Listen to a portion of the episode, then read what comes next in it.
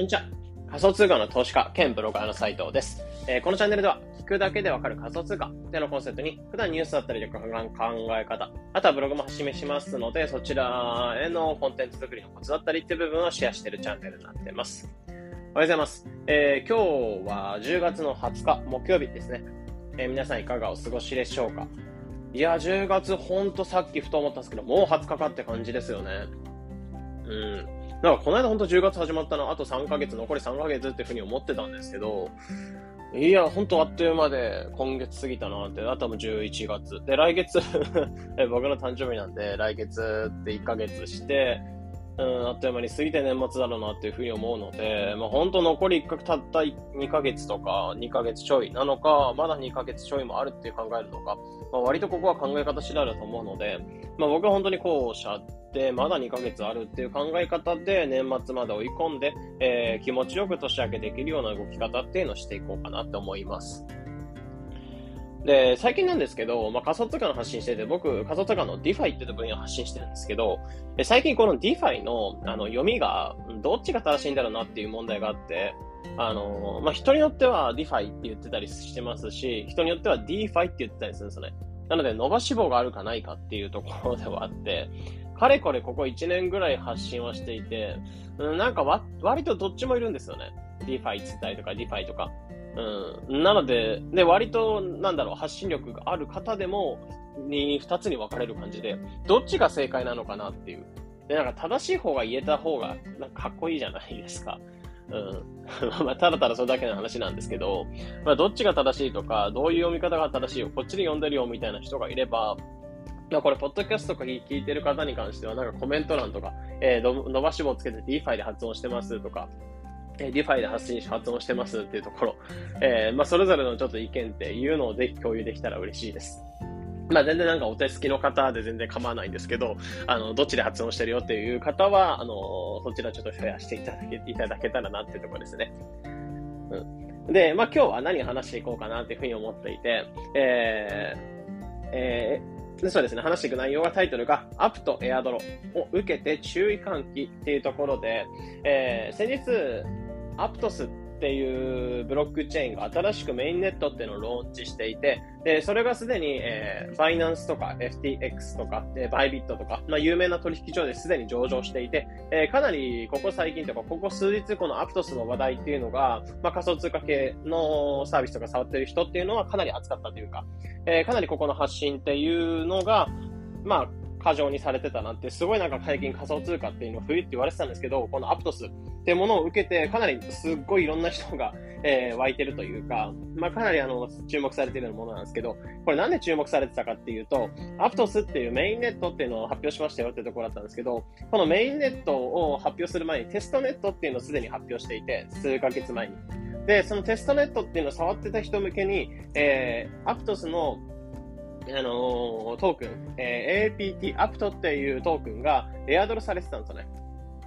で、エアドロって、まあ、いわゆる給付金ですね。なので、えー、アプト数のこのテストネットっていうのをすでに触ってた人に関しては、まあ、すでにこのエアドロっていうのもらえてて、で、このエアドロをもらえてた額っていうのが、ほんと数千とかってはなく、尋常じゃない価格。普通に1個の、なんだろう、テストネットっていう、テストネット触って、それに関してはウォレット1個作ってテストネットっていうのを触っておく。よくタスクを分かってなかったんですけど、えーそこら辺を触っておくと、えーそうですね、テストネットでウォレット1個ごとに、まあ多分10万、15万ぐらいの、えーエアドローンっていうのもらえてて、これ多分誰でもいけたんですよね。うん、で、もらえていて、で、なんか10個ぐらい、最大10個までウォレット作れたらしくて、10個作ってた人に関しては、えーその1日で本当100何万とかのエアドロがもらえたっていう人もいたんですね。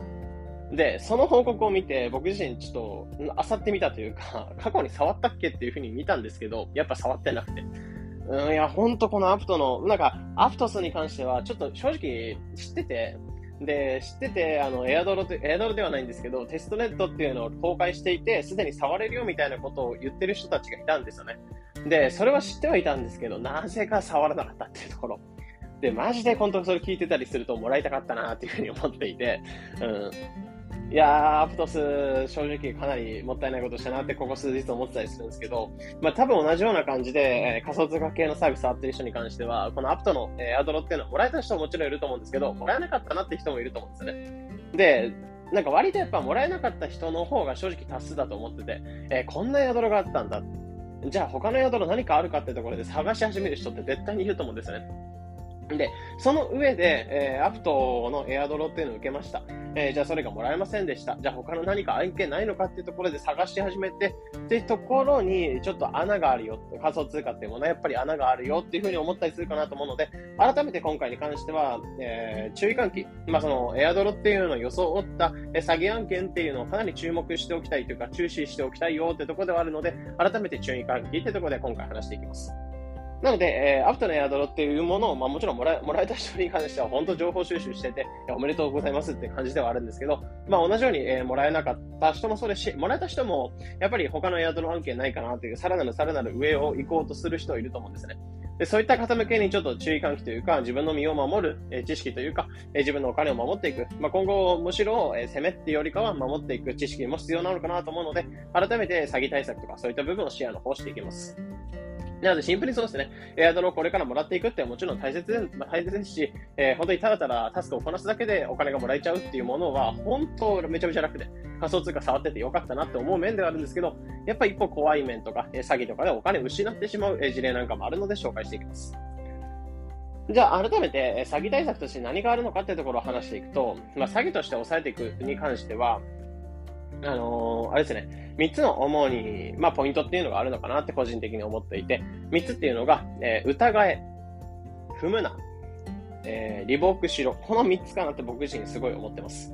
で、一つずつ話していくと、疑えに関しては、まあ、正直仮想通貨系のサービス、例えばエアドルがあります。とか、えー、なんか新しいものをローンチします。とか、まあ、こういったものをプレゼントします。みたいな、えー、ものってすごいあって、で、そういったものすべての案件っていうものは基本的に疑っていいよってことですね。で、僕自身もこのアプトスのエアドロじゃない、エアドロではない、エアドロは期待してたわけじゃないですけど、テストネットっていうものが公開しました。で、ここに関してはほぼノーリスクだったと思うんですけど、えー、やっぱり全てを疑おうってところで、さまず疑いから入ったんですよね。で、実際に見てみて、内容を見てみて、まあ、別に難しくはないですし、誰でもこなせるタスクだなっていうふうに思っていたんですけど、うん、やっぱり自分の中で腑に落ちないというか、エアドラ案件ってすごいなんだろう注視して、まあ、基本的に本当に9割ぐらいは触らないもので、えー、1割ぐらいが、あ、今日はこれはいい、触ってもいいかなとか、まあ、気分によって触ったりするんですよね。で、その日の気分がアップトス触る気になってくれたらよかったんですけど、うん、まあまあ、ここはたらればな話ではあって、なので、えー、そうですね、そういった形で全ての、えー、DM とか、なんか、サプライズとか、そういったものに関して全て疑って入ってみて、自分の中でよくリサーチする、えー、ググる、ググるしかというか、まあそのツイッターの中で情報を探っていくというか、まあ、自分の中で本当にこれはどうなのかっていうところを探る力というか、まあ疑う力、まあイコールその、えー、疑う力、まあ調べる力に変えていきましょうってところですね。で、えー、二つ目に関しては、えー、触らない、踏まないっていうところですね。まあ、例えば、えー、よくあるのが DM とかで届きました。えー、こういったものをエアドルしますとか。まあ、あとはこういったものをエアドルしますっていうところで DM が例えば届いたりとかしたときに、えー、その DM っていうのは安易に踏まないってところですね。まあ、ここも疑う精神ってところで、安易に踏まずに、えー、正規の Twitter のアカウントから、えー、しっかりエアドル情報があるのかっていうところを確認したりとか、まあ、本当に公式の Twitter アカウントから一番探っていくのが早いと思うので、えー、変ななんだろう、誰かのアカウントがツイートしたようなことから踏んでいかずに、まあ、アフィリエイトリンクとかの可能性はあるんですけど、えー、そういったものを踏まないで、正式の公式,、まあ、公式のアカウントからしっかり踏んでいく。まあ、もちろん、え、なんかアフィリエイトとかの関係で、えー、なんだろ、そこから経由で登録した方が、えー、お得な場合もあったりするんですけど、えー、そういったものは除いて、まあ、基本的に信頼あるアカウントの情報を信じるのか、え、あとは公式のアカウント、どちらも同じこと言ってるのかどうかっていうところを、まあ、よく見ながら、ググった上で自分の中でこれは踏んでいいなってところから、まあ、踏んでいくのはありかなということですね。まあ、なので、本当に疑った上でググる力っていうのをつけていった上で、しっかり情報を精査してから、え、踏んでいく。で、変な DM とかに関しては基本的に無視ってところで考えていく。まあ、これが、えー、二つ目のその詐欺対策というか、自分の中でお金を守っていく知識かなってところですね。で、最後3つ目に関しては、えー、もし踏んでしまったりとか繋いでしまったら、リボークするってところですね。リボークとか接続解除って部分ですね。まあこれどういうことかっていうと、まあ基本的にエアドロとかに関しては、ウォレットにお金を配っていきますよ。まあ、もちろん取引所に対してお金を配っていくって場合もあるんですけど、基本的にこのサイトを、えー、自分のウォレットっていうのを繋いでおいて、えー、あるとあるタスクっていうのをこなしておけば、えー、そこに、えいずれお金を配りますよとか、えそういった案件って結構あったりするんですね。で、これもいろんな案件とか正直いろいろあったりして、えー、僕自身もちょっと何個か触ってきたものは熱い、なんだろう、エアドロみたいなもの触ってたりしたんですけど、まあ、基本的になんかウォレットをつないで、えー、お財布を入れ、お財布にお金が配られるみたいな暗示案とかも多くて、で、基本的にやっぱりすぐにお金がもらえる系って 皆さん本当食いつくというか、やっぱり皆さん本当に好きなものではあるので、えー、そういったところのなんだろう、えー、まあ行為、まあその狙いとかを、まあ狙って、まあ裏を狙って、えー、詐欺師とかがそのウォレットをつなぎました。そこに、えー、承認をする際に、えー、なんかこのトークンの送付っていうのを許しますか？みたいな、えー、商品承認みたいなのをしたりするんですよね。で、その承認したときに、まあ、詐欺系の、まあ、そのコントラクト組まれてるやつに関してはアウトっていうものだったりするので、え基本的にはそういった形で承認をしてしまった時点で即アウトみたいなこともあるんですけど、まあ、本当に繋いでしまって、なんかずっとなんかこれどうなのかな、このプロジェクト危なくないのかなってところを精査するくらいだったら、え過去に繋いだものっていうのをリボーク、まあ、承認解除ってところで、まあ、一回通行を許したんだけど、また通行止めみたいな感じにしとくことが本当に重要かなと思ってます。で、このリボークに関しては、リボークとかで調べてもらえば、え基本的にそうですね。あのー、ちゃんとリボークできる。自分のウォレットをつないで、えー、過去に承認してしまったトークンっていうのをもう一度削除していくっていう作業もできたりするので、えー、これリボークって調べていただければ多分サイトとか出てくると思うので、そういったものでリボークとかしていただければなってところですね。なので、本当に詐欺対策として3つあるのは、まあ、最初はまず疑うことから、まあ、全てのプロジェクト、全ての案件っていうのを疑っていく。で、疑っていくとこから自分でググる力っていうのをつけていく。本当に全て、あの、容認するというか、受け入れ体制ではなくて、えー、まず拒否をしておく。で拒否をしておいて自分の中ですごい、あの、精査をしていく力をつけていくっていうところですね。で、二つ目に関しては、えー、そういったもので疑った上で、まあ、DM とか届いたりするんですけど、そういったもので、えー、リンクを踏むようなものがあれば、まあ、基本的にここは無視をしていくというか、まあ、なるべく踏まないようにして、公式とか、えー、信頼の発信者のアカウントからしっかり飛んでいくとか、まあ、そういったやり方がありかなってことですね。で、最後、もし踏んでしまったりとか、繋いでしまったりとか、あとはトークで承認してしまった場合に関しては、えー、本当に怖いのがあれば、リボークってところで、えー、承認解除とか、え、メタマスクの方でサイトに繋いでしまったところで接続解除とか、こういった形で、えー、なんだろう、本当にリボークとかに関してはガス代かかってしまうというか、まあ、数千、数百円かかってしまうこともあるんですけど、えー、ここをケチって数十万円とかのお金を失っていくっていうよりかは、まあ、全然マシだと思いますし、えー、なのでこういった形でリボークとかっていうの大切かなってところですね。なので、ここまでの話っていうのを本当全体としてまとめていくと、まあ、まずアップと、の、えー、エアドロもらえた人に関してはおめでとうございますって感じではあるんですけど、やっぱこういった、えー、アプトっていうもの、これだけ盛り上がったようなものが来てたりすると、えー、同じような感じでエアドロを装ったプロジェクトっていうのがいろいろ出てたりすると思うんですよね。で、そのプロジェクトっていうのは本当に本質があるのかどうかっていうところを調べていく。まあ、ここを疑う目っていうのは重要だと思いますし、えー、まあ、疑った上で、まあ、いいと思ったら踏むと思いますし、で、踏んだ上でまだ微妙だなと思ったら、本当にリボークとか承認解除していくってこと。まあ、こういった形で自分のお金を守っていく。なので、えー、いくらもらっていこうとかっていう形で攻めの姿勢でもちろん大切ではあるんですけど、まあ、時にはこういった形で守っていく。えー、自分のお金を守る。まあ、本当にそこで数十万円とかもらうっていうものを通して、数百万とかっていうのを失ってしまう。あとは数千円とかもらえますよっていう、なんかエアドロっていうものに参加するために自分のウォレットに入ってる数十万とかのお金をなくしてしまうってこと。まあ、こっちの方が、えー、まあ、本当に大惨事かなと思うので、もらうより本当に守る。えー、まずここを徹底した上で、えー、それぞれのお金を守る知識をつけた上で、えー、改めて仮想通貨っていうものを詐欺とかに気をつけながら、まあ、本当に詐欺だらけとか詐欺師がしゃの世界ではあるので、まあ、そこでお金を守っていくっていうことを精神として持った上で、で最終的に、えー、自分のもらえるあやざるとか美味しいもの、まあ、自分のなんかプロジェクトとか触っているものに関連していくものだけ、まあ、触っていくのはいいかなってところですね。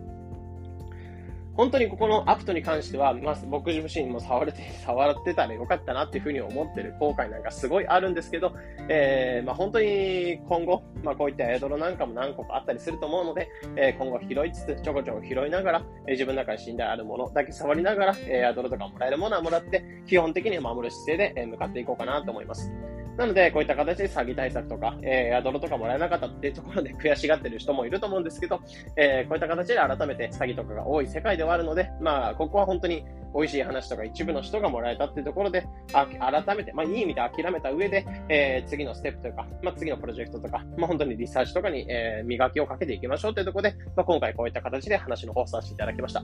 なので、えー、今回詐欺対策とか、まあ、そういったものどういったことやったらいいんだろうなってことを分からなかった人に関しては、まあ、今回参考になれば幸いです。えー、このような形で、このチャンネルでは仮想通貨についてできるだけ分かりやすくお伝えしています。日々の情報収集やトレードにお役立てください。ということで本日の配信これで以上になります。良い一日を。